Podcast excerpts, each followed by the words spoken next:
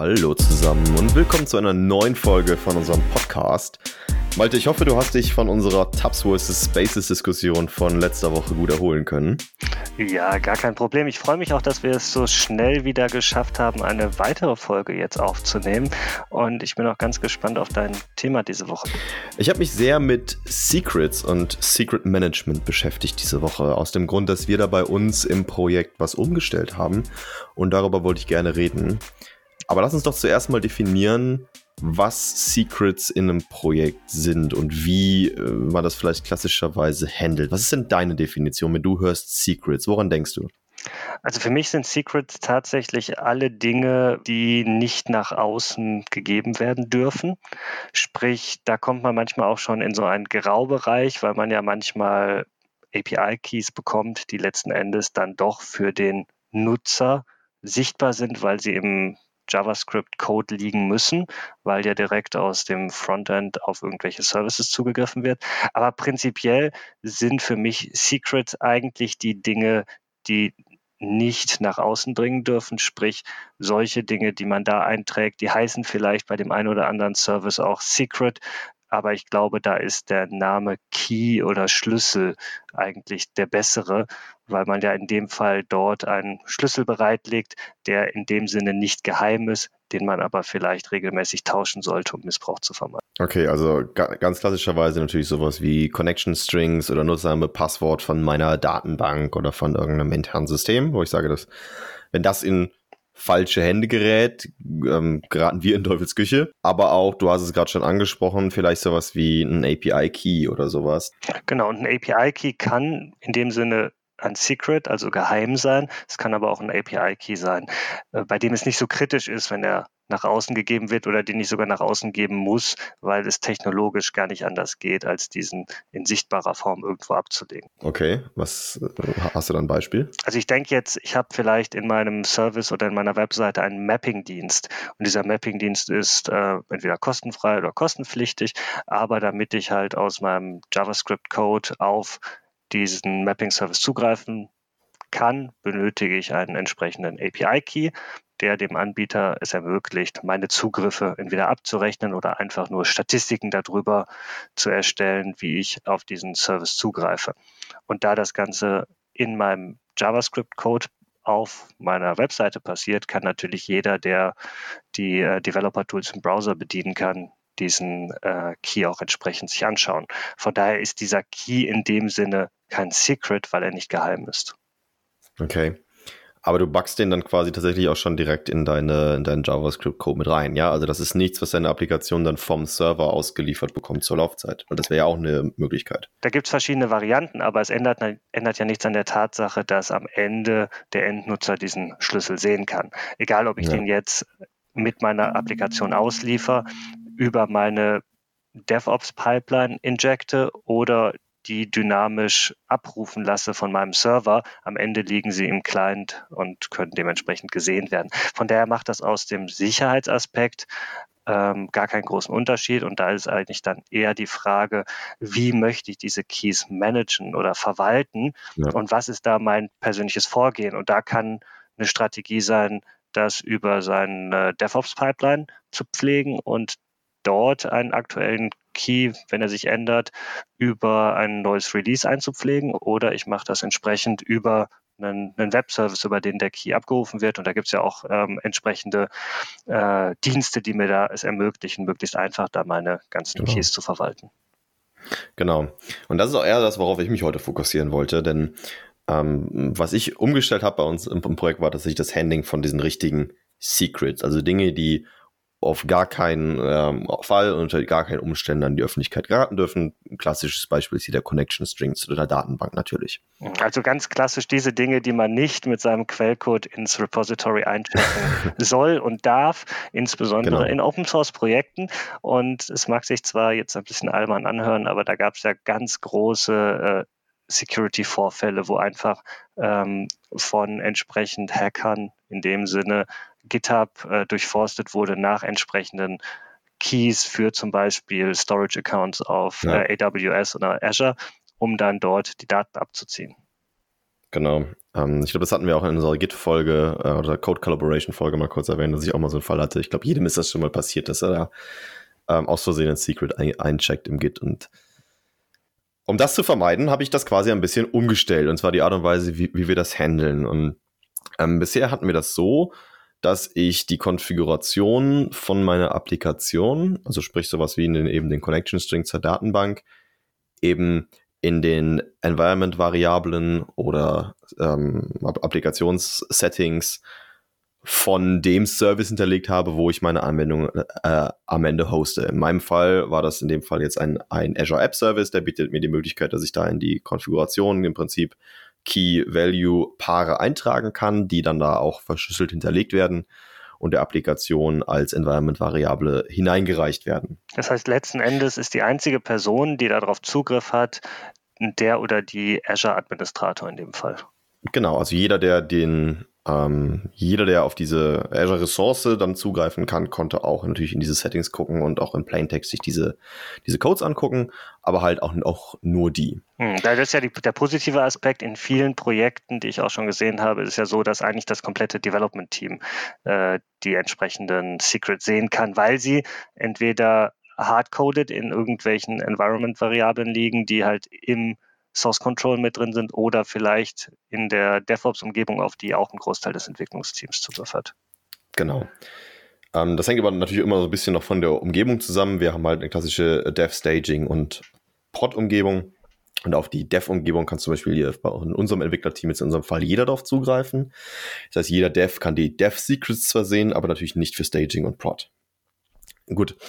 Aber das hat natürlich trotzdem zur Folge, dass das vielleicht ähm, in dem Fall in unserer Cloud-Umgebung eine halbwegs vernünftige Lösung, warum halbwegs komme ich gleich nochmal drauf zu sprechen, ist. Aber wenn ich jetzt meine Anwendung natürlich lokal ausführen oder lokal debuggen will, brauche ich natürlich irgendwie eine Art und Weise, dass bei mir hier auf meinem Rechner, wenn ich mich zum Beispiel gegen eine Datenbank, die in der Cloud ist, verbinden möchte, auch hier irgendwo diesen Connection String brauche.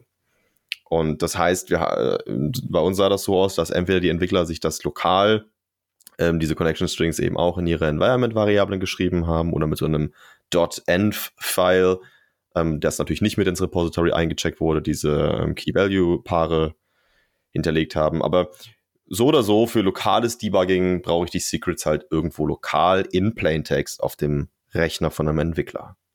Und das ist natürlich keine gute Idee am Ende des Tages, weil da liegen sie ungeschützt, der, der Rechner kann gestohlen werden, die Secrets können aus Versehen irgendwo rausgelangen. Also es kann ja absichtlich oder unabsichtlich passieren. Aber Secret in Plain Text da ist natürlich keine gute Idee. Auch wenn dann in dem Fall vielleicht nur ähm, die Secrets für irgendwelche Testumgebungen verloren gehen, ist das natürlich etwas, was man nicht möchte. Genau, das, äh, das sowieso. Also ich würde ohnehin keine Production Secrets da irgendwo dann speichern, weil ich muss ja selten lokal gegen die Production Environment debuggen, hoffentlich. Aber ähm, genau, es ging jetzt erstmal mhm. um diese Dev, um diese Dev Secrets. Die aber vielleicht teilweise ähm, habe ich ja für manche Secrets vielleicht auch gar keinen Unterschied zwischen, zwischen Dev Staging und, und, und Production. In unserem Fall schicken wir zum Beispiel ähm, SendGrid E-Mails zum Beispiel raus. Da haben wir jetzt einen SendGrid-Account, haben uns halt da einen API-Key geholt, weil bei uns jetzt nicht die Notwendigkeit bestand, das in Dev Staging und Production aufzuteilen. Das heißt, auch da ist es vielleicht ein API-Key, den ich nicht rausgeben möchte, selbst wenn er nur in Dev verwendet wird. Jetzt gibt es ja natürlich da draußen mehrere Dienste, die mir solche Secrets ver verwalten und managen können. Denn ein weiterer Nachteil von dieser Konfiguration in Environment-Variablen oder irgendwelchen XML oder, oder JSON-Files ist halt, dass die sehr verteilt irgendwo rumliegen. Der eine Service kennt halt den Connection String zur Datenbank, der andere auch, aber auch noch den Connection String zum Storage und solche Geschichten. Und äh, diese, diese, diese zentralisierten Services, ähm, zum Beispiel, es gibt von, von HashiCorp diesen Vault-Service, es gibt von Azure auch diesen Key Vault-Service, also es gibt ja diverse. Ähm, habe ich dann die Möglichkeit, natürlich meine Secrets eben zentral an einem Ort zu managen und dort auch eine sehr feine Zugriffskontrolle zu ermöglichen. Also ich kann genau sagen, wer darf irgendwie darauf zugreifen auf diese Secrets. Ich kann die ähm, ich kann die dann da drin rotieren lassen. Ich habe einen, einen Audit-Trail, dass ich sehen kann, wer hat denn wann auf welches Secret äh, zugegriffen. Wenn ich jetzt, wie gesagt, Rotationen für meine Datenbank einen neuen Connection String erstelle, trage ich ihn da ein und der wird automatisch an die Applikation weiter. Das heißt, die Autorisierung und Authentifizierung geht dann über die User-Accounts, die dann jeder einzelne Entwickler oder entsprechend über Service Principles oder ähnliches für die Applikation erstellt werden. Im Idealfall ja. Wir hatten bei uns erst nochmal erst noch einen Zwischenschritt. Wir haben, wie gesagt, wir hosten uns bei uns im Azure App Service, deswegen haben wir auch einen Azure Key Vault genommen.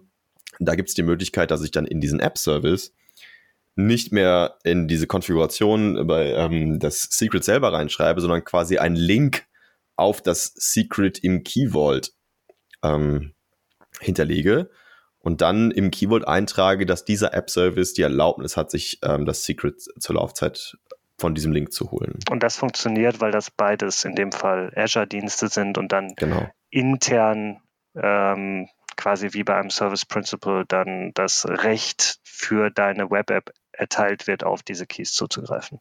Genau. Das hat den großen Vorteil, dass jemand, der vielleicht Azure Administrator ist und auch Zugriff auf meine, auf die Ressourcen von meinem Production oder meinem Staging Environment hat, nicht den Inhalt der Keys sehen muss, sondern er kennt den Link, der Nutzer hat aber nicht das Recht, dieses Secret sich an sich zu holen, die Applikation zur Laufzeit aber schon, weil ich quasi die, die, die Runtime oder das Betriebssystem, auf dem er läuft, berechtigt hat. Sprich, dann gibt es eine Rolle bei euch im Team, die ist dann der Key Manager äh, und diese Person hat dann die äh, Zugriffsrechte auf diesen Key Vault und kann dann dort die Keys ähm, eintragen, rotieren lassen, ändern, genau. Ablauf festlegen und Zugriffsrechte vergeben. Genau, das verringert einfach diesen Angriffsvektor. Das löst aber natürlich nicht das Problem, dass ich das Ganze lokal nicht ausführen kann. Und was wir bisher halt gemacht haben, ist, wir hatten in unseren Konfigurationsdateien Platzhalter-Variablen und haben dann quasi jedes Mal, wenn jemand das Projekt neu klonen musste oder ein neuer Entwickler reinkam, den, ähm, den, den in dem Fall Azure-Account von diesem Entwickler äh, zugelassen auf dieses ähm, Key Vault und haben dann ein, ein Kommandozeilen-Skript geschrieben, was sich quasi einfach, was quasi einmal durch diese Platzhalter-Variablen geht und sich den entsprechenden Wert aus dem Key Vault zieht und dann lokal in die ähm, in die App-Settings, äh, XML, JSON oder was auch immer man dafür da verwendet, reinschreibt. Also da stehen dann letzten Endes wirklich die Werte der genau. Keys drin und es wird nicht irgendwie zur Laufzeit dynamisch abgerufen. Genau. Und das war also zumindest diese Mittellösung. Und du hast gerade schon genau, genau diese beiden Schmerzpunkte gesagt. Warum ich meine, damit habt ihr dann ja nicht viel gewonnen auf der Seite, weil am Ende steht bei jedem Richtig. Entwickler dann in der Konfiguration wieder genau das gleiche drin wie vorher. Richtig. Wir haben zwar jetzt die, ähm, die Prod- und, und Staging Secrets entsprechend geschützt, indem jemand, der Zugriff auf die Cloud-Ressource hat, nicht auch automatisch Zugriff auf das Secret hat, aber haben nichts an der Entwicklerseite geändert. Aber zum Beispiel jetzt euren, du hast gerade SendGrid angesprochen, ähm, da hätte dann jeder darauf Zugriff, weil ihr da auch das gleiche genau. Secret verwendet. Genau. Also sind wir jetzt im dritten Schritt hingegangen und ich glaube, jetzt haben wir eine Lösung, mit der ich sehr zufrieden bin. Und gesagt, äh, das reicht, keine Secrets mehr. Wir schmeißen das alles raus. Es gibt diese Konfigurationsdateien nicht mehr. Es gibt diese Links ähm, auf diesem Azure App Service nicht mehr. Wir haben das alles rausgesch äh, rausgeschmissen und sind weggegangen, den ich eigentlich erst nicht haben wollte, jetzt aber aus einer Security-Perspektive präferiere. Und zwar das Azure Key Vault SDK zu nehmen. Und in dem Fall ist jetzt die Applikation selber dafür verantwortlich, sich aus diesem Key Vault die Secrets zu holen. Es hat mir am Anfang nicht gefallen, weil ich eigentlich nicht wollte, dass die Applikation selber überhaupt weiß, wo Secrets liegen. Das finde ich, muss nicht in der Verantwortung der Applikation liegen. Die kann einfach erwarten, dass die entsprechenden Secrets irgendwo vorhanden sind.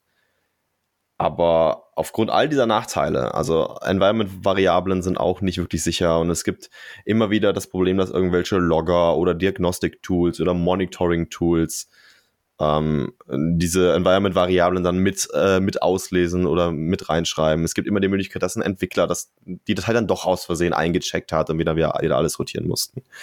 Und aus dem Grund sind wir jetzt halt hingegangen und haben gesagt, okay, wir nehmen das SDK und die Applikation selber authentifiziert sich gegen diesen, diesen Secret Store, dieses Key Vault und holt sich genau die Secrets, die es braucht. Heißt, die Applikation kriegt einen Service-Account, mit dem sie dann bestimmte Rechte bekommt, je nachdem, in welchem Kontext sie läuft. Ganz genau. Denn ich kann jetzt natürlich diese, diese Applikation nicht, nicht ein Username und ein Passwort mitgeben, weil dann habe ich ja wieder ein Secret in der Applikation. Und deswegen mit diesem, äh, das Azure Keyboard SDK ist zum Glück äh, clever genug, um sich die, die Laufzeitumgebung, in der es läuft, anzuschauen, hat dann mehrere Methoden, sich gegen, gegen Azure zu authentifizieren. Das heißt, die Applikation selber ist komplett frei von Secrets. Kein einziges mehr drin. Und ich kann, einzig, ich kann allein jetzt hingehen und sagen, basierend auf dem Host-System im Prinzip, auf dem diese Applikation läuft, kannst du dir die, die Secrets holen, wenn dieses Host-System die Berechtigung hat. Das heißt, ich kann die Applikation weiterhin in meinem Azure App Service laufen lassen und sagen, wenn du da läufst, kriegst du die, die, kriegst du die Identity vom App Service und damit kannst du dir dieses Secret holen. Wenn du bei mir lokal auf dem Rechner läufst, dann muss ich in der Kommandozeile bei mir mit meinem Azure-Account da angemeldet sein. Das ist in dem Fall irgendwie AZ Login. Und wenn der Account, mit dem ich mich da anmelde, Leseberechtigung auf dieses Key Vault hat, da kann die Applikation, die lokal auf meinem Rechner läuft, sich, sich diese Secrets holen. Ich kann dir den Code aber, aber rüberschippen. Bei dir wird er nicht funktionieren. Es sei denn, ich berechtige deinen Account ebenfalls. Ich kann das Ganze jetzt aber auch irgendwo extern in Kubernetes reinschmeißen zum Beispiel.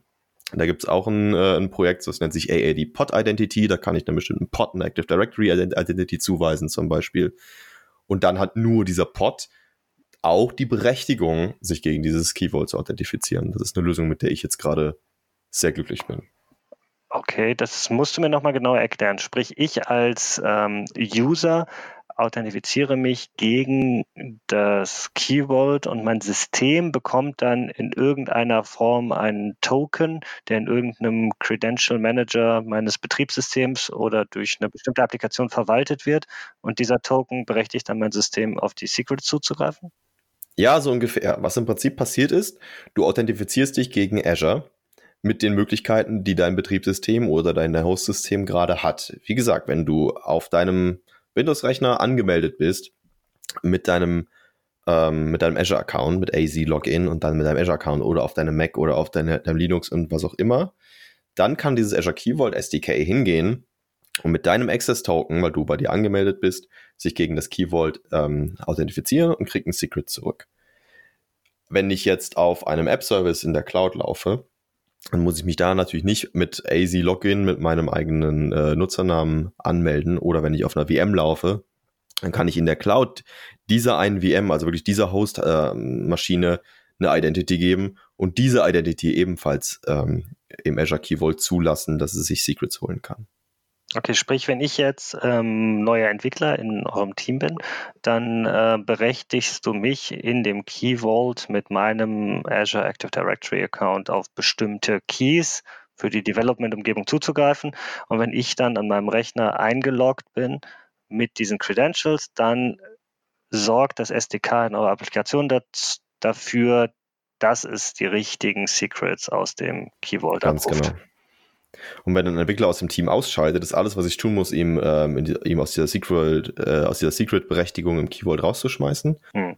Aber das ist super komfortabel, gerade auch, äh, weil ihr jetzt die Möglichkeit habt, ähm, Secrets relativ schnell zu wechseln oder zu rotieren, ohne dass ihr groß äh, die an alle Entwickler verteilen müsst oder in irgendwelchen Umgebungen ändern müsst, sondern an einer zentralen Stelle könnt ihr das tun. Genau. Ja, ist spannend. Wie lange habt ihr dafür gebraucht, um diese ganzen Umstellungen zu machen? Weil das hört sich jetzt für mich schon nach einer relativ komplexen Operation an, vor, die, vor der ich vielleicht auch eher zurückschrecken würde jetzt im ersten Moment. Ähm, wie groß schätzt du den Aufwand dafür an? Dieser letzte Schritt jetzt, einfach nur von dem normalen, wir nutzen das Keyword standardmäßig äh, hinzu, wir nutzen das Keyword SDK mit dieser Identity. Das war jetzt kein allzu großer Aufwand tatsächlich wir hatten das große Glück, äh, unsere Applikation läuft im Backend ähm, auf ASP.NET Core. Da gibt es im Prinzip schon eine fertige, ein fertiges Plugin, dass mir die Konfiguration eben nicht aus einer JSON-Datei befüttert wird, sondern, sondern automatisch aus dem Key Vault. Ich würde sagen, das ist eine Sache von zwei Stunden. Hm. Kannst du das dann auch kombinieren, wenn du sagst, ich habe bestimmte Dinge doch noch in meinen ähm, Konfigurationsfiles? Ja. Okay. Hm. Ich hätte gerade jetzt bei diesem letzten Schritt, den ihr gegangen seid, gedacht, dass es äh, mit mehr Aufwand verbunden ist, aber das hört sich ja durchaus überschaubar an. Vielleicht muss ich mir das dann tatsächlich auch mal näher anschauen. Vielleicht noch einmal der Vollständigkeit halber, ähm, weil wir jetzt gerade viel irgendwie über Azure gesprochen haben. Es gibt natürlich auch ähnliche Services. Ich habe vorhin schon äh, das HashiCorp Key Vault zum Beispiel angesprochen. Das kann, ähm, oder das heißt glaube ich nur Vault bei denen, HashiCorp Vault. Das kann äh, eine ähnliche Funktionalität und hat dann quasi Plugins für AWS, für Active Directory, für Kubernetes und so weiter. Das heißt, das funktioniert natürlich auch in, in allen anderen Clouds da draußen. Ja, wunderbar. Ja, dann vielen Dank auf jeden Fall für diese Einblicke. Das war tatsächlich ein Thema, über das ich zwar gelegentlich nachgedacht habe, aber was ich bisher noch nicht aktiv angegangen bin. Und von daher super wertvoller Input. Und ich denke mal auch für die eine oder andere Person, die hier zuhört, ähm, ein spannender Anreiz, einfach mal sich mit dem Thema auseinanderzusetzen und zu schauen, wie man das Ganze dann auch in der eigenen Applikation noch sicherer aufziehen kann. Genau. Gut, dann danke ich dir für das Gespräch, Malte. Und wir hören uns einfach nächste Mal wieder. Genau, Thema haben wir noch nicht, aber ich denke mal, da wird uns in den nächsten Tagen sicher was einfallen. Und äh, wie beim letzten Mal auch äh, findet man die Links in den Show Notes, ähm, gerade zu den Technologien, die Robin Manuel gerade angesprochen hat. Genau. Dann bis zum nächsten Mal. Mach's gut. Ciao. Bis dann. Tschüss.